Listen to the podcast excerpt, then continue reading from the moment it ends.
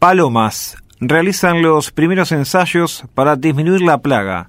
Se estima que en nuestra ciudad hay alrededor de 150.000 ejemplares. Defecan un promedio de 50 veces por día y tienen capacidad para transmitir unas 40 enfermedades distintas a la población. El informe de Mario Minervino.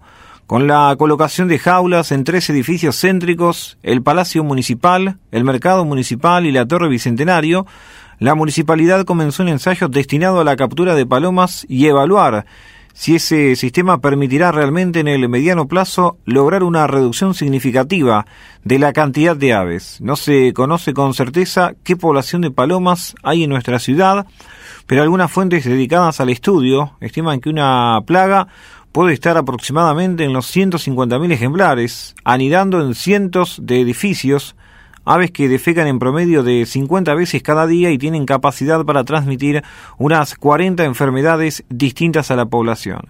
Si bien una importante parte de la población mira con simpatía a estas aves, consideradas símbolo de la paz y hasta una suerte de mascota, a los cuales alimentan en plazas y paseos, lo cierto es que son una plaga por demás dañina y comparable con su accionar con el de los roedores. Desde la Subsecretaría de Gestión Ambiental del municipio se llevan a cabo dos acciones puntuales en contra de esta presencia.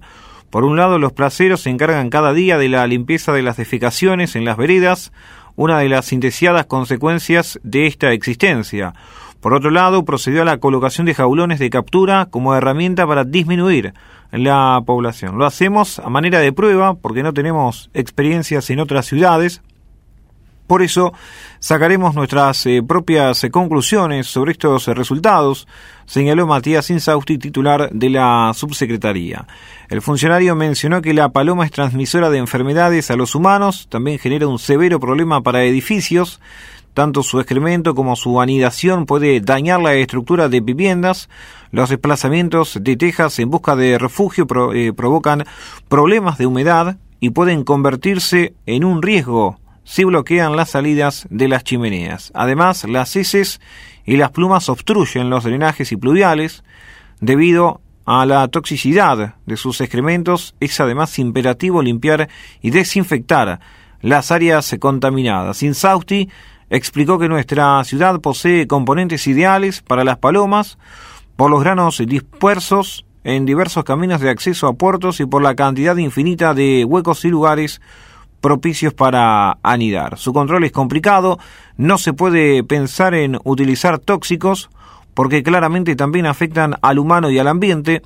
Lo ideal es evitar que accedan a sitios donde aniden colocando redes o pinches. Por otro lado, se debe evitar dejar residuos que le sirvan de alimento.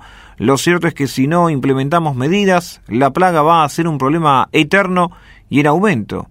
Hugo González, jefe del Departamento de Saneamiento Ambiental del municipio, manifestó que en un mes se tendrá en eh, panorama sobre la efectividad de las jaulas colocadas, en el sentido de que sirvan o no para capturar una cantidad importante de palomas que permita dar una certeza o que puedan bajar la población. Esta prueba piloto está a cargo del municipio. Si da resultado, la idea es hacerla extensiva al menos en otros 20 edificios. No es un sistema económico, así que en el caso de ampliar su colocación vamos a involucrar al sector gastronómico, que es uno de los más afectados por las palomas. También tenemos un dilema con la ley provincial que autoriza la Casa de Palomas Urbanas. Enviamos esa normativa al Consejo Deliberante para que se reglamente los alcances de la acción. Acotaron también los funcionarios. El biólogo Pablo Petracci coincidió en remarcar que los granos dispersos en la ciudad son clave para explicar la cantidad de palomas que generan una verdadera situación de conflicto. La ciudad ofrece además infinidad de sitios donde nidificar y tampoco hay aves depredadoras, con lo cual nada frena el crecimiento. Recién en este año se ha visto un ave rapaz llamada Gavilán Mixto que está actuando en la zona del Teatro Municipal y también en el Parque de Mayo. El veterinario Roberto Jiménez reconoció que la presencia de tantas palomas genera una situación muy complicada, porque a pesar de estar considerada plaga y aprobada por la ley de su casa de control, esa medida genera mucha controversia. Sabemos que es un ave transmisora de enfermedades, especialmente y que son un problema para los edificios. En nuestra ciudad tienen muchos alimentos y cientos de refugios.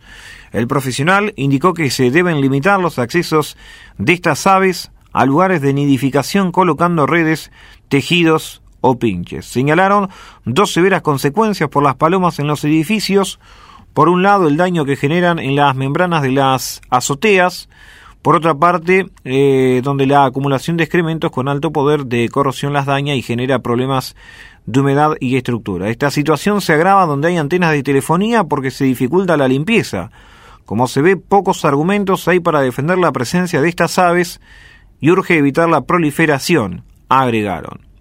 También el pena, un combo perfecto. Hace años que las palomas se han eh, convertido en un severo problema para el Hospital Pena el diseño del complejo edilicio, plagado de recovecos y patios interiores, se vuelve ideal para que aniden y generen verdaderos desastres con deyecciones, nidos y suciedad. Tenemos un problema serio y no la podemos combatir. Hay colocadas algunas redes, pero la verdad es que no hay ningún sistema que funcione correctamente y su presencia nos trae muchos problemas, desde la limpieza de los techos, la obstrucción de cañerías o la inundación de las terrazas, reconoció el director Gabriel Pelufo, quien además mencionó que no tiene en claro si sigue siendo una especie protegida.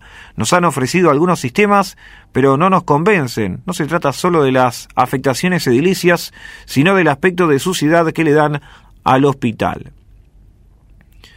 En otro sentido, también hay que mencionar que en cuanto a la protección de la misma surge por haber eh, sido un animal clave para las comunicaciones en las guerras mundiales, en 1943, el presidente del Miro Farrell declaró especie protegida y prohibida la caza de palomas que sirvieran a los fines de la defensa nacional.